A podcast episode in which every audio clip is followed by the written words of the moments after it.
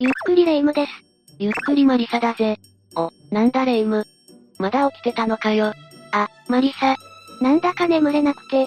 それより聞いてよ。今テレビ見てたら、速報が流れてきたんだけどね。あの大御所俳優が、亡くなったみたいなのよ。ああ、レイムがファンだった俳優だろそれはショックだな。どうやら心筋梗塞が原因らしいわ。ああ、ますます眠れなくなるじゃない。とりあえず落ち着け。そうね。だけど、これから遺族は葬式の準備やらで大変だろうな。前から思ってたんだけど、日本のお葬式って段取りがちょっと面倒よね。昔からある風習だろうけどな。風習って言っても、よくわからないわ。葬式の意味、知りたいか何よ、突然。意味なんてあるのあるぜ。しかも聞いたことがある風習の裏側には、恐ろしい意味が隠れているんだ。それはなんだか興味がそそられるわね。それじゃあ今回は、本当は怖い日本の葬式8選を解説しよう。ずいぶん張り切っているわね。よろしく頼むわ。第8位は、清めの塩だ。清めの塩って、体を清めるのよねそうだな。マリサ、私は巫女よ。このくらい当然知ってるわ。でも体を清める、本当の意味は知っているのか本当の意味気になる言い方ね。霊夢の知っている通り、日本では昔、天災や病気など悪いことが起こると塩で体を清めていたんだ。これは霊夢の得意分野である神道から来ている。この神道では、死は汚れを意味していたんだぜ。汚れ汚れというのは、汚れと同じ意味だな。正常ではない、汚れた状態のことだ。だから葬儀が終わると、人々はこぞって体に塩を振ったり、海に入ったりして身を清めたんだな。なるほどね。納得したわ。だけど誤解してほしくないのは、亡くなった人が汚いという意味ではないんだ。死を招くに至った、邪気を汚れだと指していたらしいぜ。そうなのね。てっきり亡くなった人のことを言ってるんだと思っていたわ。他にも塩には、遺体の腐敗を遅らせるという意味もあったんだ。今だと衛生的な環境が整っているが、昔はそんなものなかったからな。昔の人って、賢いのね。次は7位、香典だ。香典はわかるわ。亡くなった人へ備えるお金のことよね。そうだな。実はその香典にも、隠された意味が込められているんだ。ええ何々香典は香典とも言われていたんだ。典というのは、供え物という意味で、霊前に供える金品のことを指している。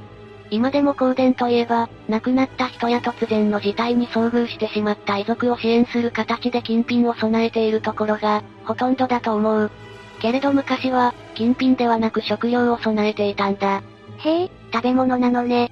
でもどうしてお金の方が、色々ありがたいじゃない。ここでまた汚れの思想が登場するんだ。また出てくるんだ。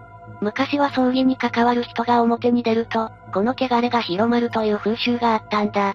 そこで地域住民が食料を代わりに用意することで、汚れを広めないようにしていたらしい。す、すごい、徹底しているのね。昔の思想って、根強いわね。それが形を変えてもなお、こうやって受け継がれているんだから、そうだな。続いていくぜ。次は6位、北枕だな。それもわかるわ。北枕って縁起が悪いのよね。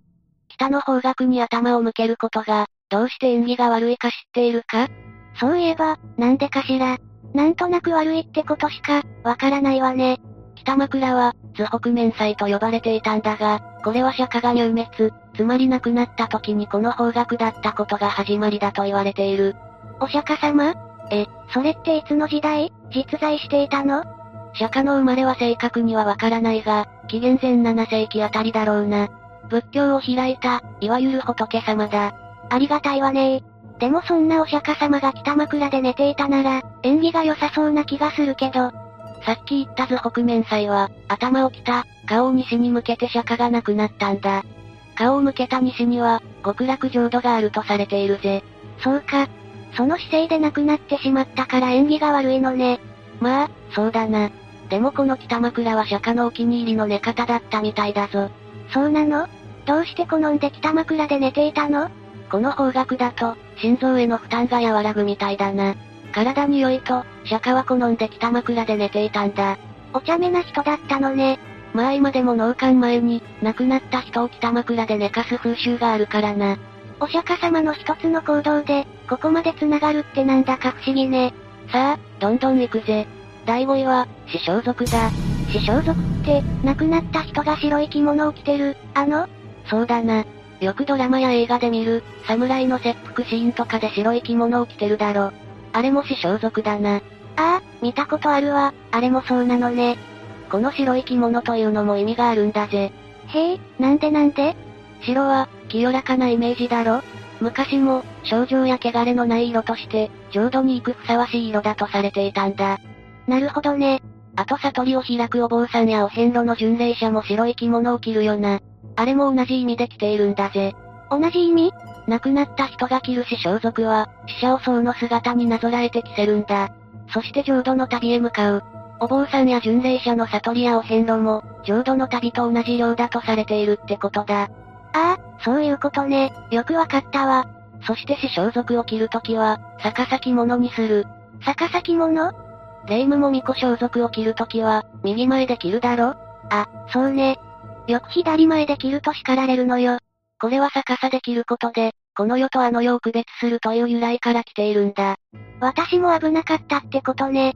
気をつけて着るようにしなきゃ。次は4位、ツヤだ。艶って、夜通し寝ないで線香とろうそくの番をするやつよね。お、そうだな。知っていたか。身内が亡くなった時に、みんなで起きていたから覚えているわ。あれは、しんどいわよね。確かにそうだな。寝ないで火の番をするって、体力使うしな。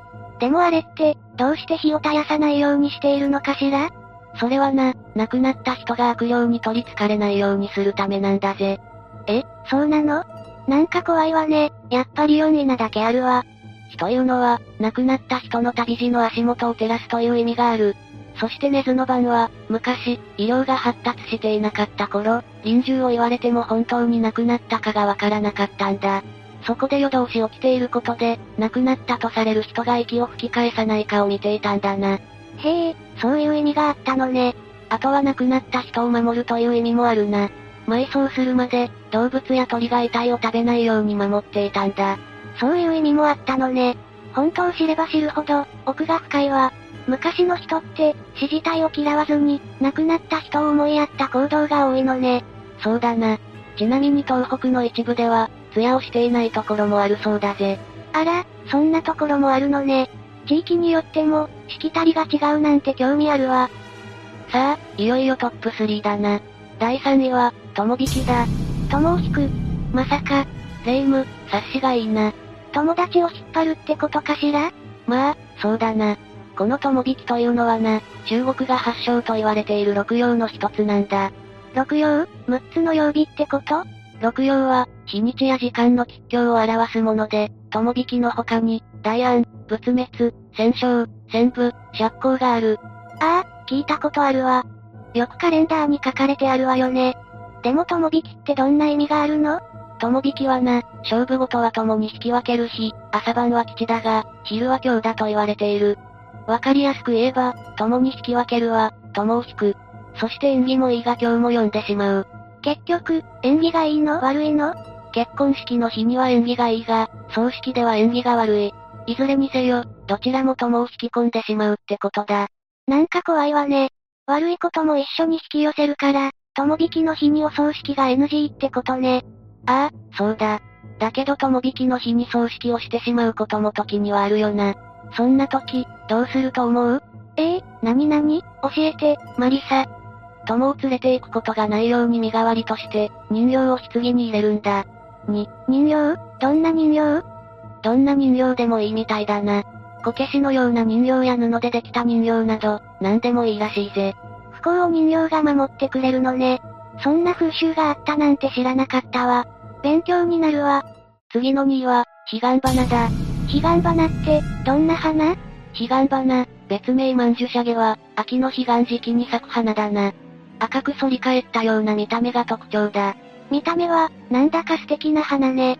だけど少し他の花とは生育が違う。彼岸花は花が咲いて枯れた後に、葉が育つんだ。何よ、それ普通は、花と葉を同時に見られるだろだから昔の人は、花も葉も一緒に見られない彼岸花を気味悪がったんだ。確かに気持ち悪いわね。そしてこの彼岸花は、アルカイドという毒を持っている。誤って食べると吐き気や下痢を引き起こし、最悪の場合は死に至る。うわ、めちゃくちゃ怖すぎる。やばいわね。昔、日本で行う埋葬方法は、土葬だったんだが、動物に掘り起こされる危険性が常にあってな。だから有害物質のある彼岸花を植えたらしいぜ。なるほどね。もちろん、いたずら好きの子供にも彼岸花の危険性を伝えた上で、近づけさせないようにしていたみたいだな。ただでさえ死体が埋まっているのに、近くに彼岸花まであったら行きたくなくなるわね。このようなことから彼岸花には積むと死人が出る、持ち帰ると家が火事になるなどという迷信が伝わったんだ。彼岸花、恐ろしいわ。よし、いよいよ第1位だな。第1位は、コツアゲだぜ。こ、コツアゲってなんだっけコツアゲというのは、仮装が終わると遺骨を骨壺に入れるだろあれだな。ああ、あれね、橋でお骨を拾うやつね。そうだ。よく橋の使い方で、橋渡しをすると親に怒られただろ。あれはこの骨上げから来ているんだ。一般的な方法として、二人一組で行う。それも男女ペアでだな。それからお骨を橋で掴み、もう一人に橋渡しする。これはこの世からあの世への橋渡しという意味なんだ。そうなのね。これが意味橋に繋がったのね。そして一部の地域では、骨上げの際にお骨を食べる骨神という風習もあるんだぜ。う、嘘でしょ骨を食べちゃうっていうのこれは突飛な行動ではなくて、亡くなった人を思う心からだ。亡くなってもずっと一緒にいたいという、いわば一体化したいという愛の形でもあるな。そんな風習もあるのね。あとは亡くなった人の生命力にあやかって、お骨を食べることもあるそうだ。ちょっと私には理解できないけど、亡くなった人を大切に思う気持ちはわかったわ。だろうな。やはり抵抗がある人もいるだろう。なのでこれを第1位にさせてもらったぜ。これでランキング紹介は終わるぜ。お疲れ、マリサ。なんだかお葬式にまつわる風習って、いろんな意味があるのね。そうだな。みんな知らずにやっていた行動一つ一つに意味があるよな。それも大昔から伝わってきた伝統みたいなものだな。中には怖い意味もあったけど、今回の話は貴重だったわ。巫女の霊夢にも意味があったのかわからないが、そう言ってくれるのは嬉しいぜ。みんなは今回の話を聞いて、どうだったかなコメントで教えてくれるとありがたいぜ。そうね。お葬式って地域によっても差があるみたいだから、いろんな風習も聞いてみたいわね。それじゃあ今回はここまでだ。最後までご視聴ありがとうございました。